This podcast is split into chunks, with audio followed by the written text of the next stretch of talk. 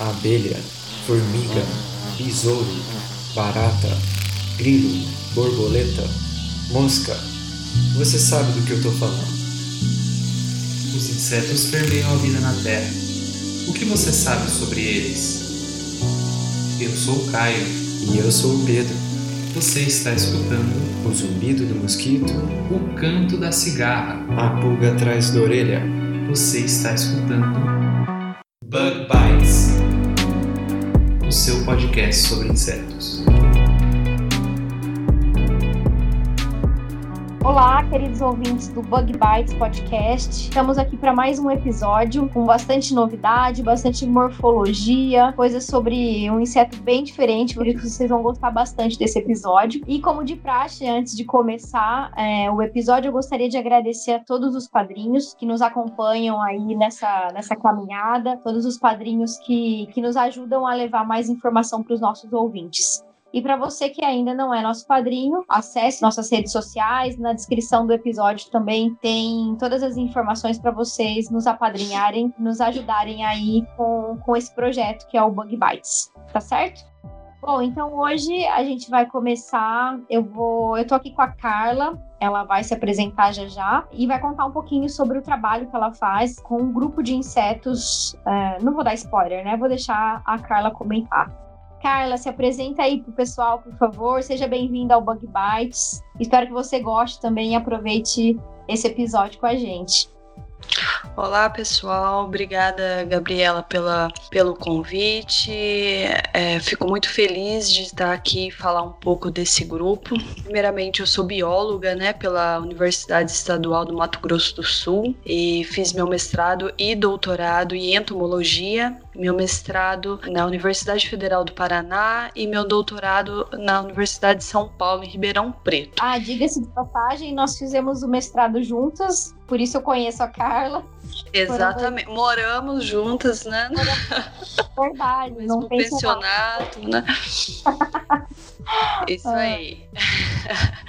E desde a minha graduação até agora eu trabalho com o mesmo grupo, né? Que é um grupo muito interessante que ele possui a capacidade de andar na superfície d'água. Jesus, é uma coisa para muitos assustadora, né? Pois é, né? Então, só que não somente Jesus, né? Mas nós temos um grupo existente aqui que tem essa capacidade, né? E eles são chamados de Jesus Bug, do inglês. Que eles têm a capacidade tanto de andar na superfície d'água ou deslizarem, e eles são um grupo de hemíptera infraordem de Geromorpha. Então, Hemiptera, que é um grupo bem grande, é dividido aí é, em quatro subordens, que é Heteróptera, é Alquenorrinca, Externorrinca e Coleorrinca. E dentro de Heteróptera, então, nós temos é, várias infraordens e dentro dessas infraordens nós temos três delas, que é Geromorpha, Nepomorpha e Leptopodomorpha, que são aquáticos. Então eles vivem aí é, no ambiente aquático, desde aí da, das margens do ambiente aquático,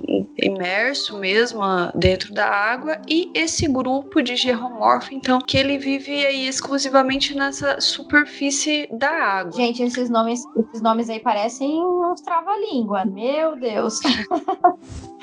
Mas vamos lá. Carla, essa questão da, da água, né? A gente sabe que tem vários insetos que são é, são divididos né, em insetos aquáticos, insetos terrestres, e tem outros insetos também que possuem essa habilidade de, de andar ali na superfície da água, não tem?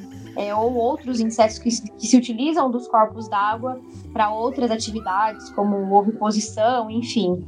É, existem Isso. outros grupos. É, a gente, a gente pode observar aí, é, às vezes até dentro de casa, um bicho cai aí é, num copo d'água e ele fica ali sob a superfície, algumas mosquinhas e pousam. E mesmo, por exemplo, outras ordens, como um efemeróptera, né, ele pousa na superfície da água para a deposição dos ovos. Mas esse grupo, ele nasce, fica na superfície aí da água, se reproduz, se alimenta, todo o ciclo dele é na superfície da água. Para isso, assim, eu vou voltar a explicar um pouquinho assim dessa questão da superfície da água, que ele possui essa habilidade aí de, de viver na, na superfície da água de, por causa da tensão superficial, né? Então, quando a gente tem aí um copo d'água, por exemplo, dentro dele nós temos moléculas de água e as moléculas que estão dentro aí, no centro, digamos assim, do copo d'água, ele possui forças que puxam em diversas direções.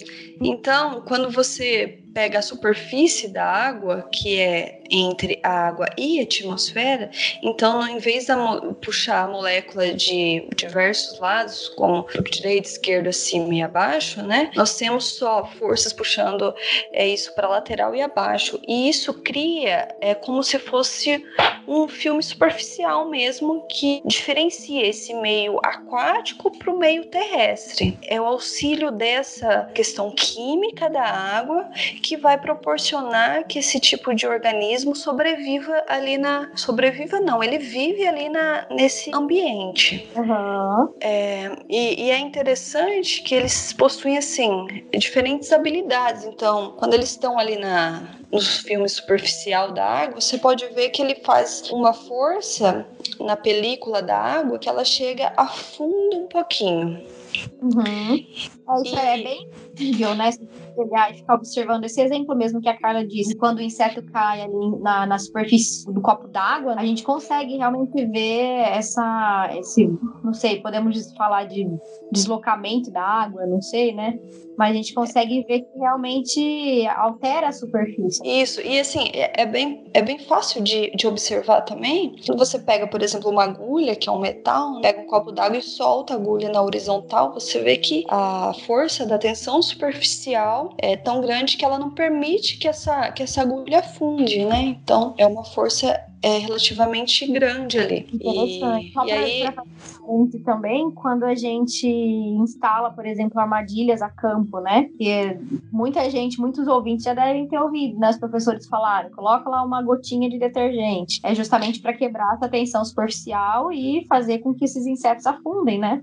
Exatamente, exatamente, porque ele normalmente se ele cair ali na, na superfície da água, devido a essa tensão, ele muitos dos insetos eles conseguem é, sair caminhando assim com uma certa dificuldade, né? Mas eles uhum. conseguem aí sair do ambiente aquático e voltar para o ambiente terrestre. E esses geromorfos, além de possuir a tensão superficial que permite eles viverem nesse ambiente, eles também têm diversas adaptações que proporcionam isso, né? Eu então, perguntar, eles têm alguma coisa diferente que ajuda. Tem. Eles têm sim, eles têm diversas adaptações, por exemplo, cerdas hidrofóbicas pela superfície do corpo. Então, ela é bem é bem visível isso quando você olha na microscopia que o corpo desse, desse organismo é todo coberto por cerdas. Eles possuem aí dois tipos normalmente de cobertura de cerdas, que é de microcerdas e outras que se chamam de macro, né?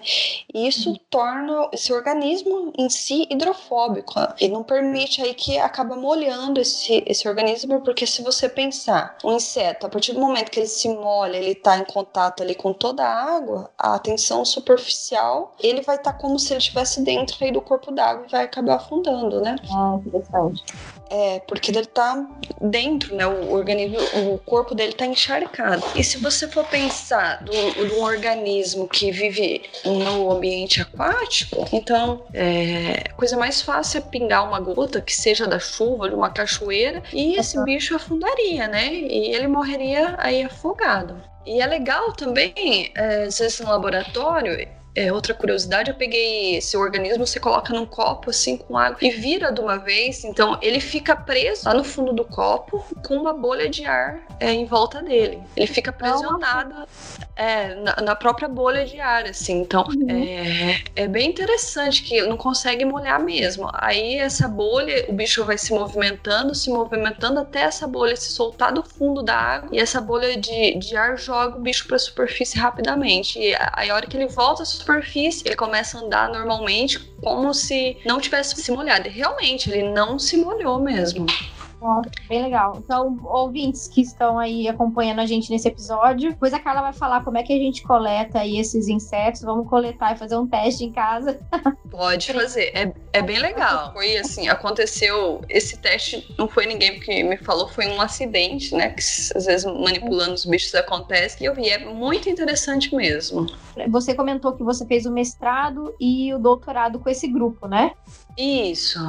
Você fez ensaios de, da biologia deles? É, o que mais o que, que foi, assim, mais ou menos, o seu mestrado e o seu doutorado? Então, o meu mestrado e meu doutorado foi mais a parte de sistemática e taxonomia dos grupos, né? Assim. Então, eu estudei no meu mestrado a revisão e filogenia de cilindrostetos, né? Que é um gênero de gérride aí da subfamília Cilindrostetini, né? Que ocorre aqui na América. Ele ocorre tanto na América do Sul, África e a parte tropical da Ásia, né? Só que eu estudei só os bichos aqui da América do Sul.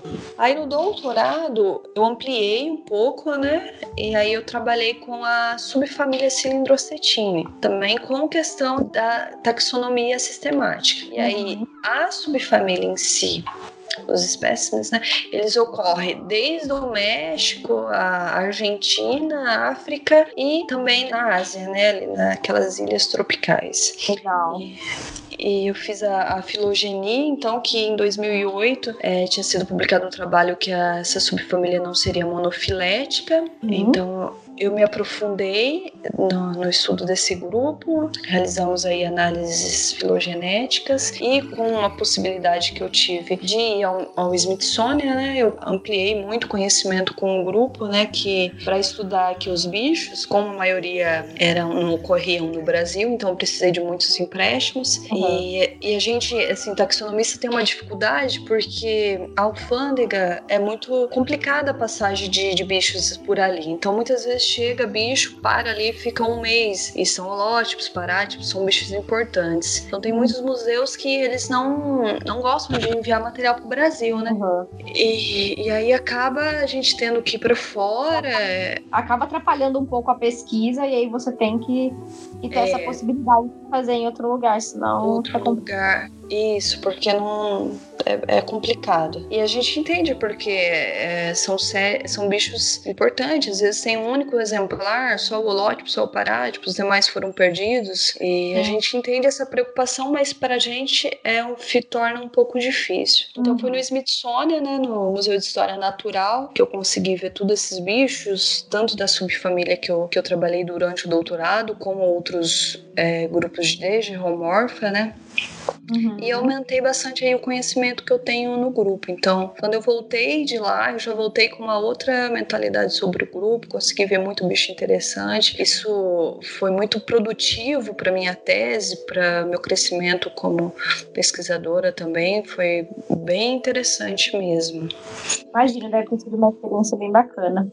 Isso, é, foi aí quando, assim que eu voltei, comecei então a finalizar a tese e eu já estava nessa época bem curiosa com as questões de biologia desses grupos, principalmente o geromorfa mesmo, porque se conhecia muito e é, é a biologia dos bichos para fora do Brasil, nos Estados Unidos e Europa. Só que a gente falava de bicho neotropical, quase que não conhecia nada, né? Uhum. Então, quando eu voltei, aí recentemente tinha entrado uma aluna no laboratório e ela começou a trabalhar com criações de quironomídeos, que são dípteros, né? Uhum. E ela ia fazer a parte de ecotoxicologia desse bicho, ela começou a criar e falei, ah, vou, vou tentar criar geromorfa, né? Pra saber um pouco dos bichos, que era um bicho que eu trabalhava e a gente não conhecia, então eu vou criar. E comecei a criar assim, ah, peguei, fui, coletei, tinha bastante bicho. Começou a criar mais por curiosidade mesmo. Isso, foi por, por, curiosidade. E aí, um pouco antes disso, a gente conversando no laboratório com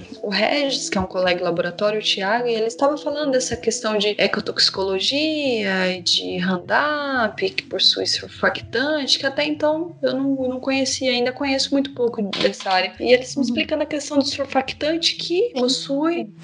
Oi? Tem interferência no, no grupo. E, na verdade, não se sabia ainda, mas sabia que ele, ele é utilizado para quebrar a tensão superficial da, da folha, né? Para ocorrer aí uma absorção do, do herbicida. Aí, quando eles falaram nisso, eu falei, ué, mas se ele é utilizado para é, romper a tensão superficial da água, então provavelmente ele vai afetar diretamente essa infraordem inteira, né? A gente tá falando de, de 2000, mais de 2.100 espécies mundiais. Então, é um grupo grande. Daí eu ah, vamos testar qualquer dia? Ah, então vamos testar. E um dia fomos numa coleta, tinha vários cilindros textos lá, a gente pegou e falou: ah, vamos testar hoje? Vamos. Testou, ele fez a, as concentrações lá, concentrações que eram aceitas aí para consumo animal, então não eram absurdamente altas, né? Uhum. E a gente colocou o bicho naquele meio que a gente preparou, o bicho afundou. Nossa. Então, instantâneo. Assim foi instantâneo. Aí a gente, nossa, que legal, porque esse herbicida, assim, quando chove, cai no corpo, no corpo aquático e, e na água, e rio, riachos, é, lagos, lagoas, a gente encontra esses bichos. E Nossa. aí, Tássia veio, quando ela entrou no laboratório, ela tentando fazer exatamente essa parte com quironomídeo, só que ela começou a ter muito problemas aí na criação e não dava certo. Aí eu falei, uhum. olha, Tassi, eu tô, a gente tá aí é, trabalhando, criando esses bichos para ver comportamento, ciclo de vida, por que, que você não, não faz? Aí ela começou também por curiosidade a, mexer com isso e no final das contas a tese dela foi com geomorfas, né? Ela fez esses testes com geomorfas. Mudou o rumo. Mudou completamente e ela fez e foi bem interessante que ela comprovou isso que o Roundup, né, não é o que é essa formulação comercial, né, que possui uhum. o glifosato, ele afeta uhum. aí os bichos tanto como aumenta causa a mortalidade dos bichos, como às vezes em concentrações é, pequenas aí no ambiente aquático, ele afeta o comportamento, por exemplo, o tempo de captura da presa. Ah, porque esses. Eles estudaram isso aí também, então. Isso, ela, né? Ela estudou, assim. Eu, eu só comecei a criação, mas o doutorado foi todo dela. no, no, só tô falando, assim, de curiosidade da, dessa parte que, ela, que ela desenvolveu. E aí, assim, foi interessante que ela fez vários ensaios e colocava, por exemplo, é um insetinho ali pro bicho, esses percevejos capturarem. E aí, nos que tinha aí o, o surfactante, o, o Roundup, né? Então, o bicho tinha tinha mais dificuldade de detectar a presa, porque muitas vezes o bicho tem que cair na, na tensão superficial da água, ele consegue detectar essa alteração na superfície da água e chegar até a presa.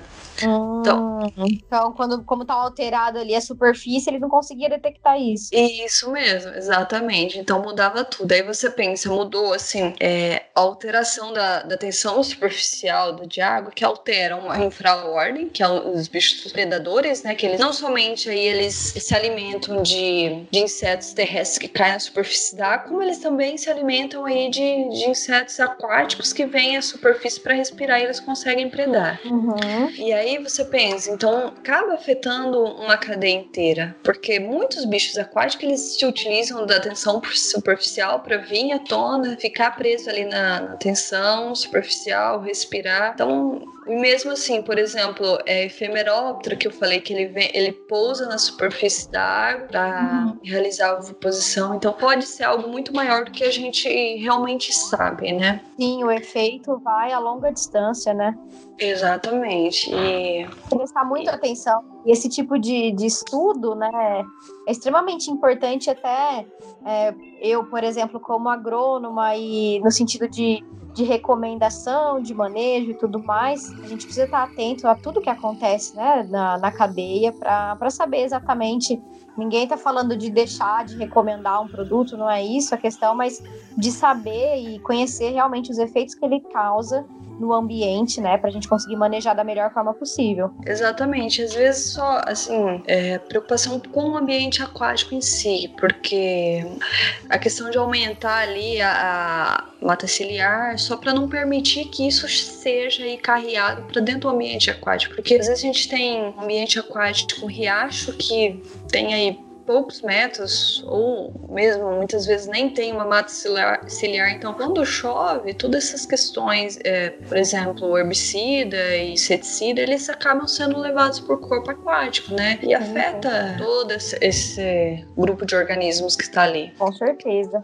E, a Carla, deixa uma curiosidade aqui. Eu me lembro, né, na época, a gente fez o mestrado em 2011, né? Não, 2012? A gente entrou em 2011 e terminou em 2013, né? Se eu não tô enganando. E aí eu me lembro uma vez a gente fez o mestrado em Curitiba, lá na UFR, e a gente tava no Jardim Botânico. E aí a Carla, gente, muito engraçado, né? Aquelas biólogas malucas correndo atrás do seu inseto predileto. Quem nunca, né? Quem, e aí eu me lembro. É, exatamente. Eu me lembro é, de ver esse, esse grupo, esses percevejos, né? Posso chamar assim? Sim, é são percevejos. É, isso, ali na superfície da água, e eles parecem um pouquinho uma, umas aranhas, né? Eles lembram um pouco, não lembra? Eles lembram, e assim, a, a, acaba que muitas pessoas confundem e falam, ah, é aranha d'água, aranha d'água. É realmente, às vezes você tá coletando, passa umas aranhas assim, rapidinho, uhum. mas assim, esse organismo ele vive ali, ele vive nesse, nesse ambiente, né? Então, os gerrídeos, né, eles têm aí as, a perna meso e metatorácicas, que são as duas posteriores, são bem alongadas, tanto para ir permitir, assim, quanto maior a área aqui do corpo ali, mais fácil para ele se manter na, na tensão superficial da água. Uhum. Então essas pernas aí, elas dão aquele impulso e às vezes a pessoa olhando aí de cima, de longe, vê essas pernas longas, né? E o uhum. corpo pequeno, às vezes fala, ah, são aranhas, mas não, eles são perceber, são insetos. Nada de confundir, por favor. É matar a cara do coração. Vai matar. E essa questão de coleta, eu já passei muita, muita vergonha, porque na graduação eu morava na cidade vizinha e ia de ônibus até a outra cidade que eu estudava. E aí uma vez eu entrei no ônibus, eu olhei assim pela janela e vi uma poça d'água, né? Na rodoviária mesmo, concreto, e formou aquela poça d'água da chuva. E quando eu olhei, eu vi uns bichos é, assim, se movendo. Na hora eu desci, eu falei, motorista, espera um pouquinho. Então tá. Fui lá olhar o que que era, porque eu fiquei super curiosa, que, que aquele bicho na rodoviária, no meio da cidade, né? Cheguei lá, era geromorfo, assim, andando Nossa. ali tranquilamente na rodoviária. Você parou o ônibus para ir observar o na poça d'água da rodoviária. Exatamente. E, e aí, quando eu, e eu não me dei conta do que eu estava fazendo. E aí, quando eu voltei pro ônibus, olhei pro ônibus, estava todo mundo me olhando. Aí eu fiquei roxa de vergonha, né? Aí, a hora que eu entrei no ônibus, pessoal, é mosquito da dengue? Aí eu, é, é mosquito da dengue. Porque imagina, ah, não, pessoal, é, são geromorfos, que são os percevejos aquáticos. O pessoal ia achar que eu era uma maluca, né? Não, é, tem coisas que a gente passa. Passa. Aí uma outra vez, eu fui num congresso de insetos aquáticos, né, com um colega meu, que faz agora doutorado na USP, Tiago Polizei. E aí nós fomos no congresso, depois acabou o congresso, nós fomos fazer uma, uma um passeio aí na, na Serra Nevada, que era plantação de café e tal. Falei, vamos lá conhecer, né, o famoso café colombiano e não sei o que. Nós fomos, aí chegou a fazenda de café, eles levaram pra gente um lugar todo bonito, com produção de café, serviram café, aquela coisa linda. Só que uhum. antes de chegar na fazenda, assim, 20 metros passou um riacho. Pronto, acabou, né? Acabou o passeio do café pra mim na hora.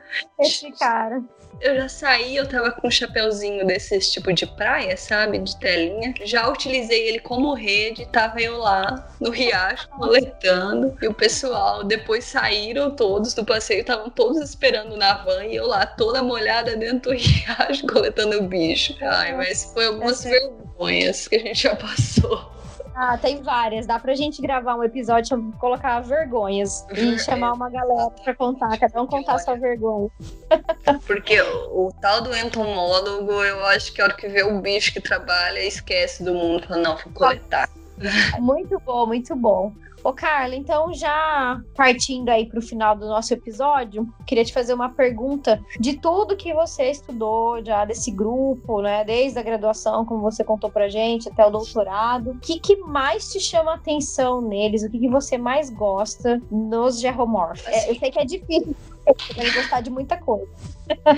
Assim, eu sou fascinada, assim, pelo grupo, principalmente essa questão de andar na superfície da água. E assim, eles estão na superfície da água, mas eles não estão só aqui no riachozinho que você conhece no rio. Eles estão na lagoa, eles estão no oceano, no meio do oceano, então a gente encontra esses bichos, a gente encontra na, na água melada em bromélias, sabe? Em caverna, em fontes termais. Então é um grupo é, muito grande. E outra coisa interessante é que é, o grupo ele tem uma, uma variação aí, por exemplo, de polimorfismo alar, que o bicho pode ter, é um adulto que pode ter Uhum. asa, pode ter asa curta, um pouco assim, um pouco é, curta ou longa.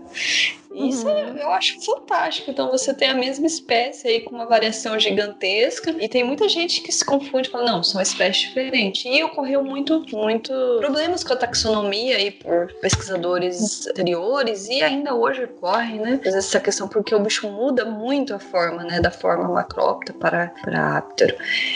E questão comportamental também, às vezes a gente estava criando e, e os bichos e viu assim, eu cheguei assim observar aqui depois que eu terminei o doutorado criando os bichos, vi que as fêmeas vinham todas e depositavam os ovos na mesma massa ali de ovos e o macho ficava cuidando desses ovos, aí quando a fêmea vinha depositar ele copulava com ela e as fêmeas não permitiam que outros machos copulavam com ela.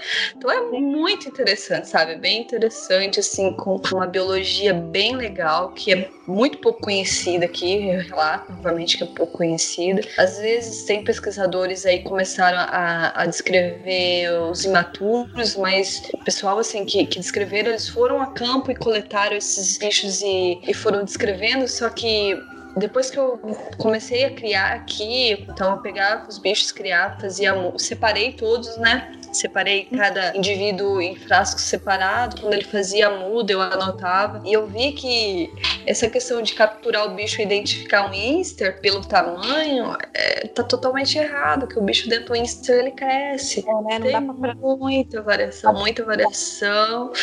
E, e a gente tem um mundo gigantesco aí de questão biológica comportamental desse grupo que pouco se conhece. A taxonomia da, da região neotropical, ela caminhou bem aí nos últimos anos, né? Então ela começou com o Alan Mello, depois veio o pessoal do Rio, e aí ela desenvolveu bastante, mas em vista de outros locais ainda se conhece pouco. Então, de falar a verdade, eu acho que é um conjunto de características do grupo que faz com que eu fique aí admirada. Então é difícil falar assim, olha, eu gosto do grupo por causa disso. Não, é um conjunto, sabe? É um conjunto de características que, que me fascinam. E vai dizer, não, não é um grupo muito interessante? Não é? Com certeza.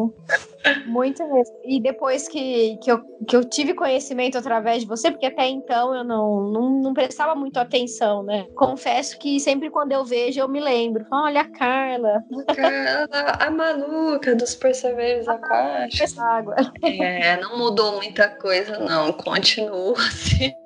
Ah, legal. Não posso ver Não. uma pocinha da, de água que tô ali. é muito. É, daria pra gente, às vezes, futuramente aí pensar em gravar outras coisas, falando mais do, grupo, que é um grupo bem legal. Então a gente. Ai, fica Tem então aí já a sugestão para próximos episódios. É, vamos marcar uma outra conversa pra falar mais do grupo, às vezes de alguma parte específica. É um grupo bem legal. Bem legal.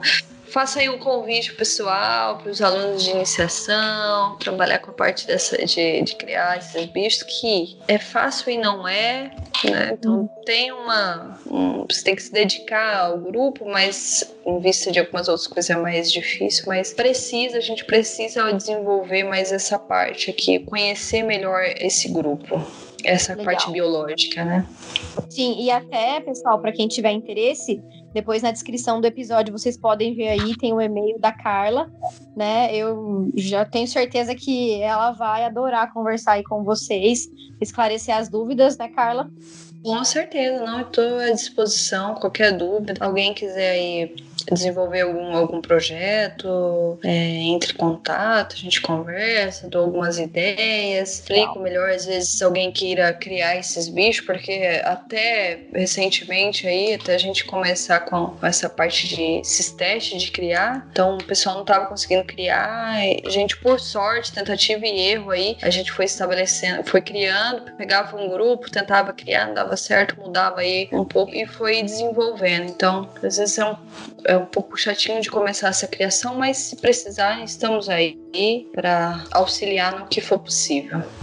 Muito bom. Beleza, então, queridos ouvintes, eu espero que vocês tenham gostado desse episódio. Foi uma conversa bem superficial, né, sobre esse grupo. Como a doutora Carla falou, tem muito mais para conversar e muito mais para descobrir, né? Então, espero que vocês tenham gostado e que, eventualmente, se alguém se interessou, entre em contato aí com ela que vocês conseguem conversar. Carla, muito obrigada. Foi ótimo conversar com você, lembrar um pouco, né, das coisas aí do mestrado e obrigada por ter disponibilizado o tempo, né, para gravar o episódio aí com a gente e passar todas as informações que você acumulou ao longo desses anos de estudo. Eu que agradeço e, como falei, estou à disposição novamente e o que precisarem, estamos aí.